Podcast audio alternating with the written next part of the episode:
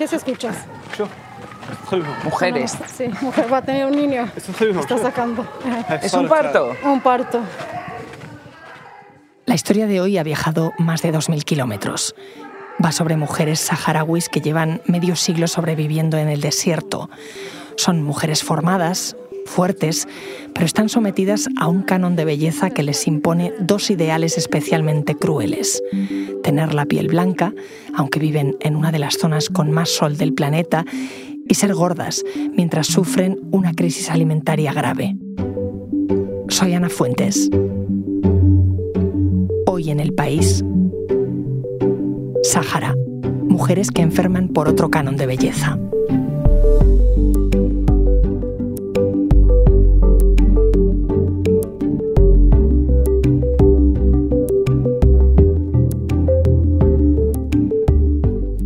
Compañera Marta Curiel nos trae esta historia. Yo nunca había visto a nadie nacer, hasta que conocí a Fatu.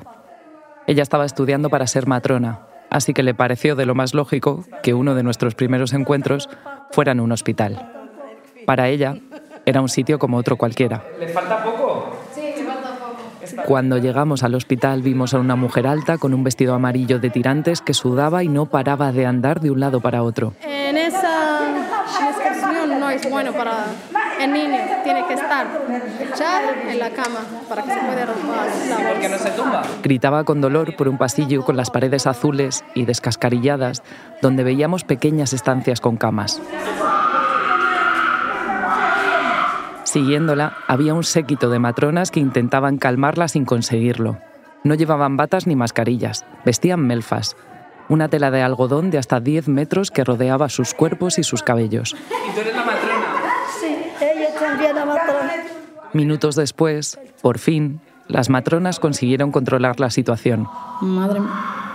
Ay, está sacando. La mujer del vestido amarillo se tumbó sobre una alfombra y llegó ella.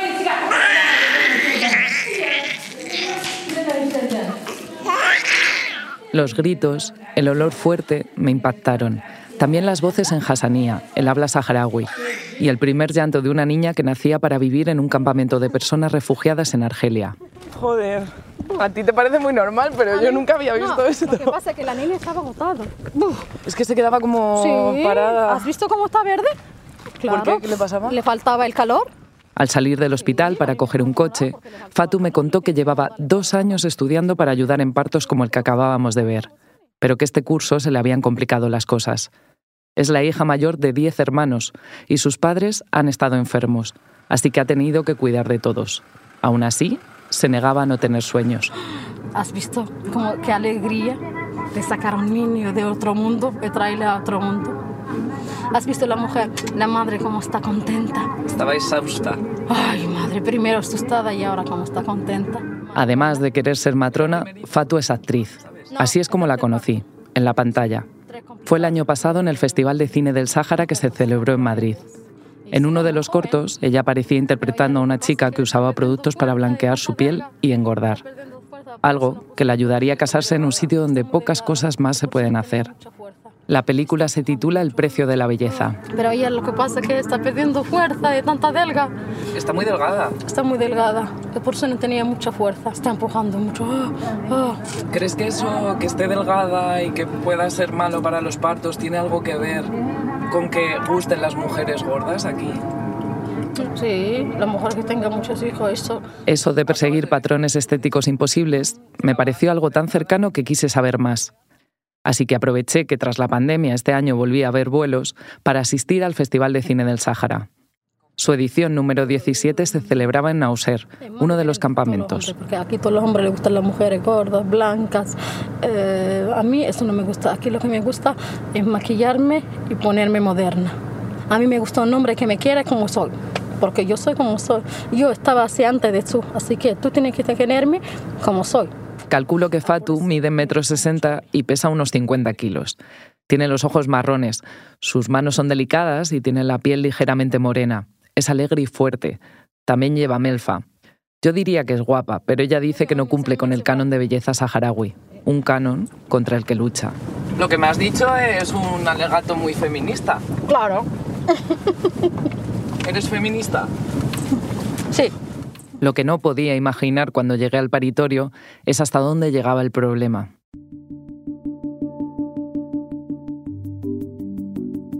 Los saharauis suelen decir que padecen el síndrome del mapa, que cada vez que conocen a alguien tienen que dar una lección de geografía e historia. Su pueblo está dividido. Unos viven en la diáspora, junto a nosotros, otros resisten en el Sáhara Occidental, la que fue la provincia 53 de España hasta que nuestro país se fue y Marruecos la ocupó. Ese territorio está dividido por un muro construido por el reino alawita de 2.700 kilómetros, custodiado por 8 millones de minas antipersona y al otro lado están lo que los saharauis llaman los territorios liberados. Un poco más a la derecha comienza Argelia, donde en el sur, en una tierra inhóspita prestada, sobreviven cerca de 200.000 personas esperando la última descolonización de África. Allí es donde me recibió Fatou, en su casa. En ese desierto no había dunas, era una esplanada de kilómetros y kilómetros de arena marrón. Las casas allí cada vez son menos temporales. Desde hace unos años, las jaimas empezaron a tener tabiques y son de cemento. Tienen una cocina, un baño y varias estancias con alfombras y pequeñas ventanas con barrotes por donde entra el aire. Algunas familias mantienen una jaima a la puerta de su casa. Ahí es donde duermen en verano y sobre todo donde se juntan para tomar el té. el té. Un ritual que marca su día a día. La jaima de Fatu es verde, con vigas de madera que la sujetan y mantas y cojines por todos lados. Los ingredientes principales para tomar un buen té en el Sáhara responden a las tres Cs, carbón, calma y conversación. Gracias a ellos, Fatou me empezó a contar que muchas chicas están usando pomadas, pastillas y jarabes, pensados para paliar enfermedades, para blanquear su piel y engordar. Así el proceso para estar guapa es más rápido. ¿Cuándo es la primera vez que empezaste a escuchar sobre estos productos? La primera vez que yo lo conocía fue en 2017. Mis amigas, oye, Fato, me dijeron, ven, te vamos a enseñar una cosa que es súper bien, buena para no darse el sol de nuestro desierto. Yo le dije, ¿qué cosa es? Es para emblancarse, para ser guapas, para salir las botas como una mujer súper, ¿entiendes? Le dije, no, para, yo en estas cosas, esas son malas. ¿Y estas amigas lo usaron después de comprarlo ese día? Sí, hay algunas que están saliendo con alergia y las otras están saliendo manchas por el, cuerpo. A la combinación de algunos de estos productos le llaman la bomba. Sí, sí, me interesa un montón de este tema porque dos mujeres, dos niñas jóvenes se murió delante de mi ojo y por eso me dio un montón de pena. ¿Cuándo pasó esto? Hace como dos semanas. Eso lo vi en, el Hospital Nacional. El té que nos estábamos tomando lo estaba haciendo el hermano de Fatu, pero en la Jaima, mientras hablábamos, también estaban su padre y su madre. Mi madre está diciendo, claro, que hay, son malas. ¿En su generación se usaba algo más natural? Eh, antes, cuando no había esos productos, las mujeres, nuestras madres, nuestras tías, nuestras vecinas, las mujeres grandes, utilizan como un aceite y un polvo negro, como lo que tenía mi madre ahora echado en la mano. Las mujeres para engordar utilizan como eh, aceite de, camello y utilizan eh, soya, ¿conoce a soya? Soja. Sí, y utilizan cosas súper naturales, pero ahora no. ¿La melfa tiene algo que ver en todo esto? ¿En este canon de Claro, claro. Cuando tiene la melfa llena, con el cuerpo súper bueno, pues ahí está, es que está guapa. Pero cuando la melfa está vacía, como flaquina. Ay, madre mía, esa es bellísima. Ese es nuestro problema. ¿Tú sabes que en España eso es al revés? Claro, claro, ya sé que en España es súper revés. En España le gustan más las flacas que las gordas. La velada acabó tarde, pero no podía dejar de pensar en lo que me había contado Fatu. Quería ver cómo de fácil era comprar esos productos, así que al día siguiente le pedí que me llevara a la tienda donde habían ido sus amigas. Estamos en la tienda de en donde se vende cosas de mujeres, aquí donde compran todos los jóvenes saharauis. El comercio era un espacio grande que vendía un poco de todo. Al fondo había un mostrador y detrás una pared con numerosas estanterías repletas de productos. Atendiendo estaba Munir. Sí, tengo una tienda de, como veas, sí, de cosmético. ¿Me puedes explicar qué, vendes? Vendo de todo. Tengo cosas normales y tengo cosas son normales pero se utilizan para cosas no normales. Por ejemplo, perfume, cremas, ¿sabes? Eh, colonias, cosas así. Y hay cremas normales y hay cremas, son productos para ponerse blanca y gorda, como jarabes, pastillas, cosas así, que no son buenas. Me gustaría que las chicas se cambian de eso pero como yo entro en este mundo, tengo que vender todo o cerrar y no trabajo, trabajo en otra cosa. ¿Qué tipo de productos hay? Eh, porque vemos aquí Clinic Clear, Lemon Clear. Eh, ¿Esto de abajo qué es? Este Pernabol. Pernabol es, una, es un jarabe, es un jarabe. ¿Y es un jarabe que, para qué, qué hace? Para... ¿Para tener apetito? Sí. Y luego me has dicho que tenías unas cremas que se usan para eh, paliar las alergias y las dermatitis. Y lo utilizan para el calor. A ver. ¿Cuánto vale? 4 euros. Por ahí pone 5 euros. 5 euros. 5 euros. De clubates. Eso aquí es caro, ¿no? Sí, es muy, ese es el producto el más caro. Clubate es una marca española. Sí. Estos productos llegan a los campamentos desde España, Mauritania o Marruecos para tratar numerosas enfermedades. Porque estos productos están permitidos, tú los vendes porque están permitidos. Sí, sí.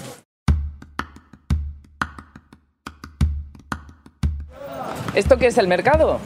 La tienda está en ese mercado, lleno de pequeños locales con productos bastante limitados que completan la cesta que se reparte entre la población y que cada vez es más reducida. De hecho, mientras estoy allí, las ONGs han lanzado una alerta alimentaria. Solo quedan provisiones para dos meses. La guerra en Ucrania y el respaldo del gobierno español a Marruecos han empeorado la situación en los campamentos.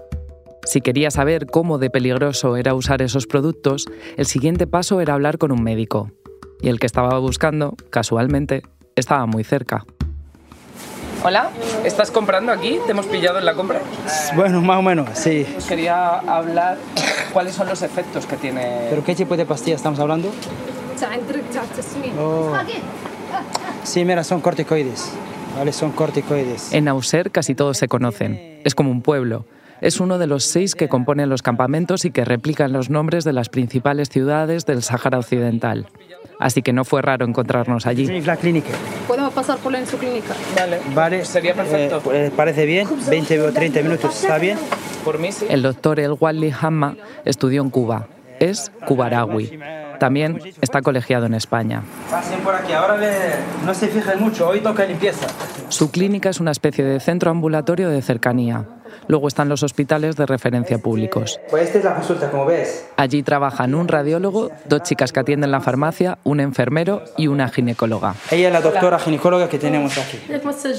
¿Tú te has recibido pacientes con Ha recibido pacientes con los 20 años, con los 19 años, con los 18 años, con un peso fatal, con un cuerpo que ¿Cuántas veces, cuántos años llevan tomando este tratamiento? Dos años, dos años. Es increíble, con 20 comprimidos, 5 miligramos. Estamos hablando con el objetivo que tienen ellas, ¿no? el objetivo entre comillas, aumentar de peso. Pero eso es un engaño, porque el corticoide lo que hace, lo sabemos todos los médicos, que hace una, un síndrome Cushing que se llama, ¿vale? Que es, hacen una obesidad faciotroncular, te deja un tronco así de ancho, eh, como un búfalo, ¿eh? Cara de luna llena, jiba de búfalo.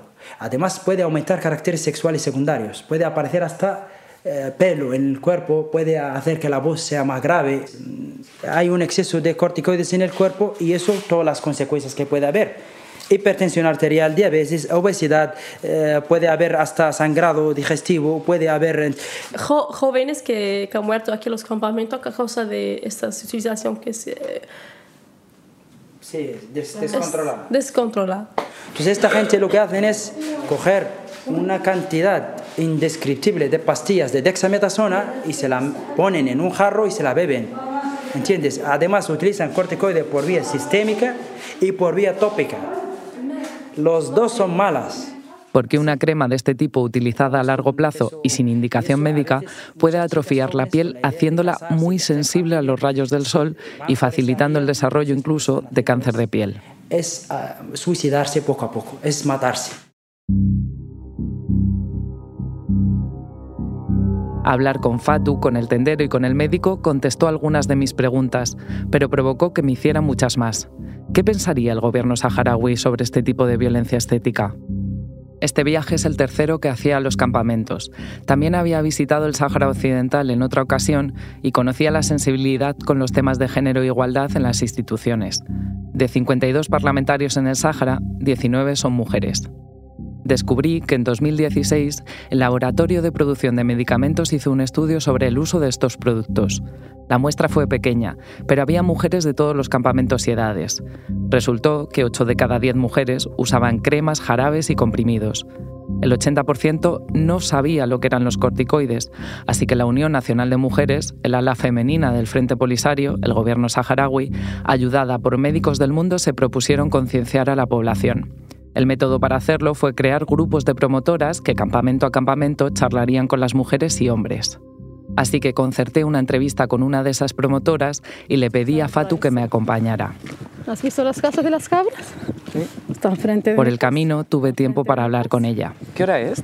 Eran las 3 de la tarde. Ahora en España las 4 menos.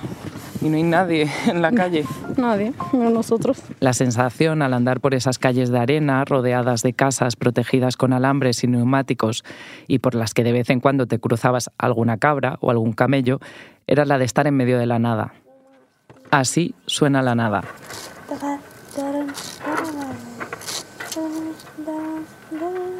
En nuestro camino desde el mercado hacia el sitio donde habíamos quedado para hacer la entrevista hacía bastante calor.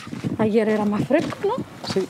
Y aún así, Fatu llevaba vaqueros debajo de la melfa, calcetines, unas botas con algo de tacón, guantes de cuero negros con borreguito por dentro y unas gafas de sol. ¿Te sientes el aire? Claro que siento el aire en la piel. Sí, lo- ¿Y tú? Te vas a quemar, ¿sabes? Estás quemando. Me estoy poniendo morena. Sí. Por eso tú vas como, como han dicho antes, que Yo eras también sigo como Spiderman, el conductor de antes que te ha llamado como Spiderman. Spiderman. Y con los guantes. Y. Si quería entender por qué las mujeres estaban tomando y usando estos productos tan dañinos, necesitaba que me contara más sobre ella, sobre ellas. Muchas jóvenes saharauis han salido al extranjero a estudiar. Son matronas como quiere ser Fatu, son científicas o periodistas. Muchas vuelven después para revertir los conocimientos a su pueblo, pero se encuentran, me decía, con que en los campamentos, con una situación de guerra con Marruecos, el trabajo es insuficiente y precario, y la realidad que se les impone es casarse y crear una familia. Me gustaría estudiarme fuera, me gustaría saber, conocer el mundo, me gustaría llegar mi voz a todo el mundo, que las mujeres, las chavalas africanas tienen mucha experiencia de todas cosas, porque algunas son, han acabado la universidad y sin trabajo están sentadas aquí sin hacer nada. ¿Me entiendes? El mundo está abandonando las niñas saharauis. Una media hora después llegamos a nuestro destino. Allí me estaba esperando Mayuba Yarba. Con 28 años es la coordinadora de las promotoras en un campamento cercano. También estudió dos años en España, después fui a Libia, pero cuando ya hubo la revolución en Libia tuvimos que volver también aquí a los campamentos y terminé a, a la universidad en- también en Argelia y volví aquí a los campamentos. A su vuelta, le chocó mucho lo que estaba pasando y se sorprendió más en la primera charla que tuvo con un grupo de mujeres que les contaban su experiencia. Sobre todo, me dijo, la de una de ellas. ¿Qué contaban exactamente? ¿Cómo lo recuerdas? Lo recuerdo que, que dijo que ella lo que le interesaba muchísimo es tener unas buenas curvas, según ella dijo. ¿Y por qué? Le dije, yo le pregunté, ¿por qué paraste? Dijo, porque no conseguí eh, lo que yo quería. Yo quería unas, que tener unas curvas y ser gorda y ser una, o sea, una mujer acep- aceptable en, en nuestra sociedad. Después me dijo que, que también tuve muchísimo dolor de estómago, que parecía que era una mujer con un embarazo, todo el día estaba vomitando, tiene mucho dolor de cabeza, a veces dice también que se le olvidan las cosas.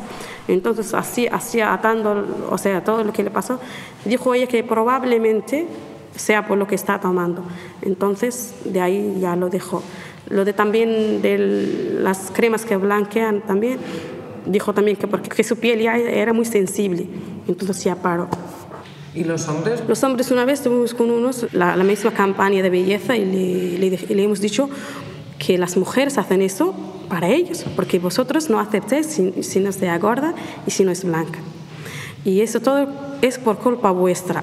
Porque vosotros no aceptáis una y siempre si veis, ay, qué fea, qué más, no sé qué. Y unos de ellos, unos de ellos callados quedan. Otros dicen, no, nosotros nos importa ahora solo una mujer sana. Muchos de ellos ya se están cambiando y, y también ya, o sea, ya se ve. Porque también antes en las bodas, cuando ves una foto de una novia, siempre la ves así, gorda, muy gorda y muy blanca. Ahora, normal, las ves delgadas y, y, y morenas y no les importa. O sea que cambió mucho. Desde el gobierno dicen que este tipo de charlas han surtido efecto. Aunque no hay datos actualizados, la mayoría de la gente con la que hablé esa semana tenía claro que consumir esos productos es peligroso. Sin embargo, la presión social a la que están sometidas las mujeres es más fuerte. Y aunque lo reconocían en privado, no conseguí encontrar a ninguna que me quisiera contar su experiencia delante de un micro, como si lo habían hecho con las promotoras. No, no, vas a encontrar ninguna persona que usó todo esto y te va a contar la, la verdad, la verdad no lo vas a encontrar. Dice que ella cree que no vas a encontrar a alguien porque la mujer eh, saharaui no le gusta que se meta en su vida. ¿Y qué quieres saber más de nosotros, Marta?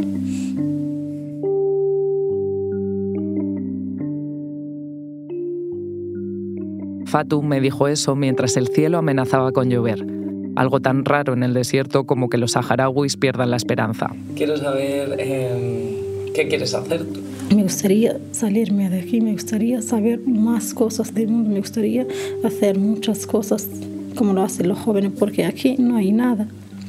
La misma vida sigue todo el día esperando el casamiento sin más para tener niños. La vida no se para para tener niños, no, la vida es muy larga y muy grande y tiene mil formas de cosas como puede vivirlo. En 43 años no hemos podido tener nada ni tampoco lo vamos a tener de estos momentos. Nuestra última charla volvió a ser en su casa, esta vez dentro, junto a una de las ventanas con barrotes que había en una de las estancias más grandes. Fatu llevaba un buen rato cocinando para su familia, pero conseguí que se sentara a hablar una última vez conmigo. Estábamos en el suelo. Así estoy pasando la, misma con mi familia, haciendo cosas de cocina, haciendo cosas de casa, saliendo, entrando, eh, ir al mercado, dar de comida para las cabras. Sí, me gustaría hacerme cosas, más cosas que eso, que estarme todo el día aquí en casa. Y a veces voy por el hospital para ver unos partos, pero único, el único mi deseo es salirme de aquí. Fatu había aparcado su fuerza por un segundo. Estoy súper mal, me siento muy, muy mal por mis hermanas, mis amigas, mis primas, por todos los saharauis que usan, que utilizan estas cosas, me siento súper mal y muy triste por ellas, porque sé algún día que van van a fijarse, pero será tarde aquel día. Pero seguía teniendo las cosas claras. Mi objetivo es que dejan las tiendas de vender estas cosas para las niñas o mujeres saharaui pararse de usar estas cosas. Incluida Salman Barek, la niña a la que habéis escuchado nacer al principio del episodio.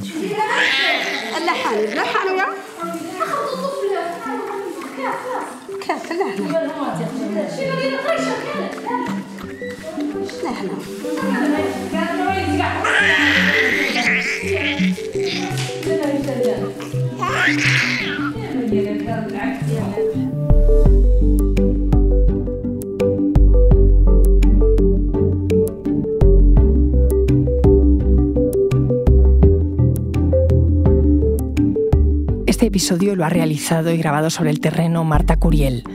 La grabación en estudio es de Camilo Iriarte. El diseño de sonido es de Marta Curiel y Nicolás Chabertidis. La edición de Ana Rivera y la dirección de Silvia Cruz La Peña. Yo soy Ana Fuentes y esto ha sido Hoy en el País. De lunes a viernes volvemos con más historias. Gracias por escuchar.